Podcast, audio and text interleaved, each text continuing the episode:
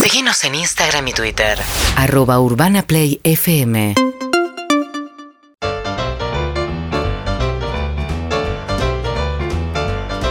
Qué lindo romper la rutina y recibir hoy a derecho en zapatillas, Sergio Moadev. Qué lindo venir. ¿Cómo estás, Sergio? Muy bien. Gané el tenis el otro día. ¡Vamos! ¿Cuánto? Este programa trae dobles suerte. eh, 4-3. No llegamos a terminarlo porque nos tuvimos que ir de la cancha después. ¿Por qué se tuvieron que ir? Porque terminó el turno. Ah, no es ganar entonces, no terminó el partido. Bueno, estábamos 4-3. No, Recién pero, empieza el primer set. pero claro. el tenis, pero es amateur. ¿no? Se te cortó la hora, sí. to- Como terminamos. Ah, bueno, entonces me- hago tiempo. Voy ganando, digo, uh, Y- me hago como Sí, Pablo, porque me sos duele del- acá. Porque sos del fútbol. porque Pará, sigue ¿y sigue el fútbol. partido o terminó? Sí, podemos retomarlo, sin dudas. Bien. Después Bueno. les cuento cómo, cómo va. Bueno, ¿cómo estás, Moa? Bien, eh, hoy venía a charlar un poco acerca del tema de Alec Baldwin, que lamentablemente Horrible lo en que un pasó. accidente, exactamente, usó una pistola de, de utilería y estaba cargada con una bala real y esa bala atravesó a una persona, la mató y a la otra lo dejó herida muy grave. Entonces, eh, poco qué pasa con la responsabilidad en estos casos de accidentes laborales y demás, ¿no? Ahí Alec Baldwin era productor de la película. Así ah, que no, también no tenía ese dato. Sé que ya declaró y lo dejaron libre. lo dejaron libre, claro. ¿Qué pasa? Para una conducta ser delito, o sea, en el caso de homicidio, tiene que ser cuatro cosas. Típica, que significa que se adecue al tipo penal, a la, a la ley penal. Ok. Antijurídica, es decir, que contradiga todo el ordenamiento jurídico. Por ejemplo, no pasa si alguien se defiende. Culpable, típica antijurídica y culpable. Básicamente esas tres, digamos, para no complicarla. Y culpable que significa que tiene que tener culpa o dolo. Él ahí podía tener culpa si es que no chequeó la, la- la pistola, si no, no tomó los Pero es su deber chequear, chequear eso. Por eso, él Ah. puede decir, en realidad eso tenía cargo otra persona, no era mi rol en el equipo y por ende se exime de responsabilidad penal. Esa se- sería básicamente la Perdón, no solo no es su rol, sino que además no le corresponde hacerlo a él. Claro, como actor, bueno, Claro. vos- No, no, él no, no, porque, no puede tocar eso. porque puede llegar a Claro. hacer algo mal. Algo peor. Claro. Claro, me imagino que se lo dan y le digan vos haces esto y nada más. perfecto, eso es lo que él debería decir en su defensa. Seguramente va a haber un, un caso por esto, por el homicidio. Después lo que él va a alegar es un error de tipo invencible, que significa él no sabía ni siquiera que podía haber estado matando. Claro. O sea, directamente no hay ni culpa ni dolo, porque no, no hay una negligencia que es obrar de menos o imprudencia que es obrar de más. O sea, en un auto alguien va a 80, mata a alguien, hay culpa, es homicidio culposo. En este caso, de repente ni siquiera hay culpa.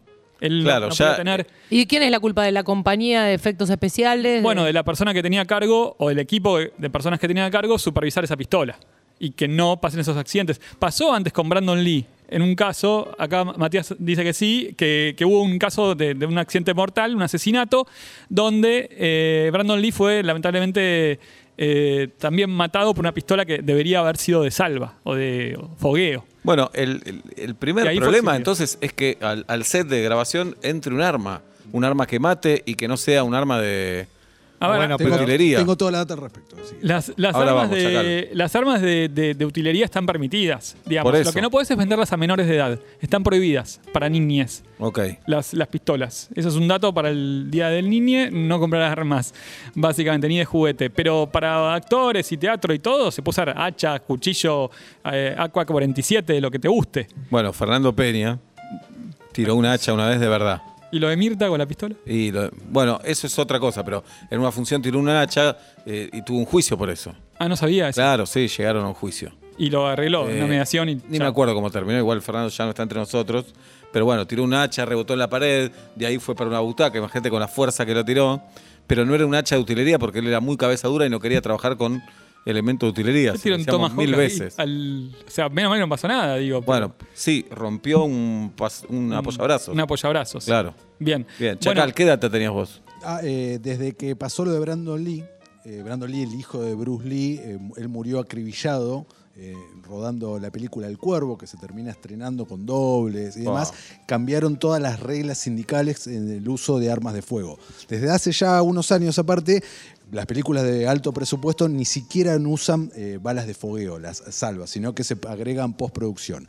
Pero esto era una película independiente, producida por el mismo Baldwin, y la responsabilidad recae en dos personas, el que se llama el Prop Master y el Gun Master, que son dos personas que en este caso particular no estaban afiliados al sindicato de, eh, de estas cuestiones en Estados Unidos y fueron contratados en, eh, en el lugar donde estaban filmando la película, en, Nuevo México. Y ahí sí les recae eh, un problema y muchos de la industria salieron a, hablar hoy, mucha gente grosa de la industria, planteando lo siguiente.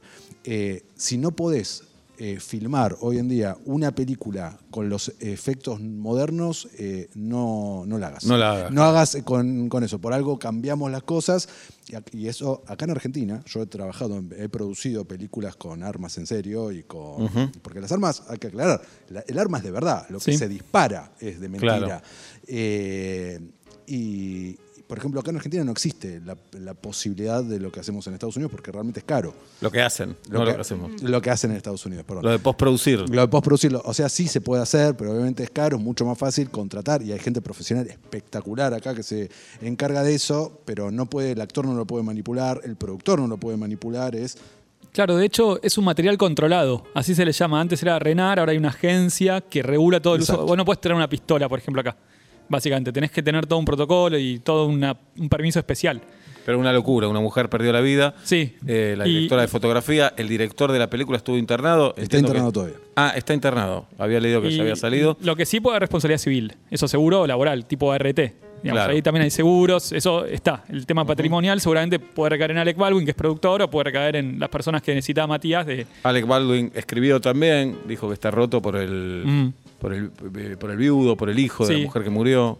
Es Y tremendo. Es, si podemos aprender algo, es por lo menos en cualquier actividad que hagamos, cine, teatro, cualquier actividad laboral, tener en cuenta las normas de seguridad que están por algo. No, muchas veces a veces nos pasa esto, no va a pasar nada. No, está bien, eh, pero no le corresponde. Bueno, Alec No, no, Baldwin, no, Alec, siendo productor, no lo sé. Pero siendo actor, seguro no Seguro, le corresponde no, a él. Él tiene que confiar en lo que tiene ahí. Sin dudas. Aparte, de hecho, esa es una defensa principal que él va a decir. De- En organizaciones grandes, por ejemplo, una empresa, vos tenés que probar en la responsabilidad penal que él tenía conocimiento, eso es dolo, conocimiento y voluntad de hacer eso. Digamos. Salvo que por eso es una, eh, lo estaba viendo en la legislación de Estados Unidos, una culpa que sería como una culpa grave, como que él sabía que no tomaban los recaudos estas personas con estos roles y le importó nada. Como Perdón. que sería dolo eventual casi. A todo esto, ¿se sabe que estaba la bala? ¿Se sabe lo que pasó? Sí, ¿Fue había balas una, de verdad? había una bala en la recámara. No sé Una bala de verdad, no de fogueo. Exactamente, eso fue lo que La pasó. pregunta es: ¿por qué estaba esa bala ahí? Porque el prop master y el gun master no eran especializados en esto, lo que se Oh. está diciendo, eran fuera del sindicato y manipularon mal lo que tendrían que haber manipulado Claro, tipo bien. independientes tal vez, o pueden ser independientes y ser buenos, pero en este caso, bueno, evidentemente falló. A veces falla también. A ver, los aviones lamentablemente a veces se caen. A raíz de eso hay mejoras en Pero acá hay la normativa. negligencia. Acá puede, Claro. exacto, ahí seguro hay negligencia, si no, no, Sí. esto no puede pasar. Es la excepción Claro. de la excepción, todo el tiempo se están filmando tiroteos. La última Claro. vez había sido en 1993. O sea, pero bueno. Hay que ver cuántas veces se usa tipo estadística, ¿no? Cuántas se usaron armas y, y ahora, bueno, es todo digital, así que las agregan después y con- Por eso, ahí está la postproducción. ahí está la Igual postproducción. me parece que todo, en toda película de acción, p- más que nada, corre riesgo un montón de gente. sí, claro. Se hace Sí. cada vez más profesional, se hace cada vez con más recaudo, pero si un tipo se tiene que tirar a un cuarto piso aunque esté colgado, No, pará. se Esto- puede romper una pierna. Esta es una pues. estadística. Casi todos los años en Estados Unidos muere un doble de acción. Casi todos los años en Estados Unidos muere un doble Porque de se acción. tiran de un lugar. Se tiran un choque, se prenden fuego, etcétera. Tienen unos seguros muy grandes, firman el contrato de que me puedo morir y no pasa nada. Tienen el sindicato de esto que es muy fuerte, pero la estadística es eh, casi todos los años muere. O sea, año por medio, no me acuerdo ahora el número exacto, pero siempre me- me- nos estamos enterando de eso. Murió tal, murió fulano, murió mengano. Son actividades de, de riesgo. O sea, básicamente la persona lo asume es como hay actividades que son de riesgo. Pero ese riesgo igualmente tiene que ser limitado al máximo. O sea, con la normativa y demás, que cada vez se va mejorando, de hecho. Bien. Derecho, gracias por haber venido un viernes. Gracias, encantado. ¿Qué hace, ¿Qué hace un abogado el fin de semana? El fin de semana y seguramente asadito, por ahí juego al tenis, descanso, básicamente leo. Bien. Me gusta, la verdad que ya con ganas de que llegue la semana, está con una mudanza, un día les cuento y... Upa, no se Sí. interesa eso. Así Llamá a. Caro Sí. Dweck, que Se se Caro. Sí, la escuché es el otro día, espectacular. Llamala. Ese chicos. derecho en zapatillas. Está lloviendo en la ciudad de Buenos Aires. Llueve, para, llueve, para, pero llueve. Y le preguntamos a la audiencia de vuelta y media: Do- ¿Dónde va la gente cuando llueve? Y ustedes, con la melodía de dónde va la gente cuando llueve, nos cuentan para dónde están yendo en este viernes. Nos lo contestan en nuestro WhatsApp, que es el 116861-1043. 116861-1043. Ahí nos responden, ahí nos dicen para dónde van. ¿De acuerdo? Ahora nosotros nos vamos para allá. urbanaplayfm.com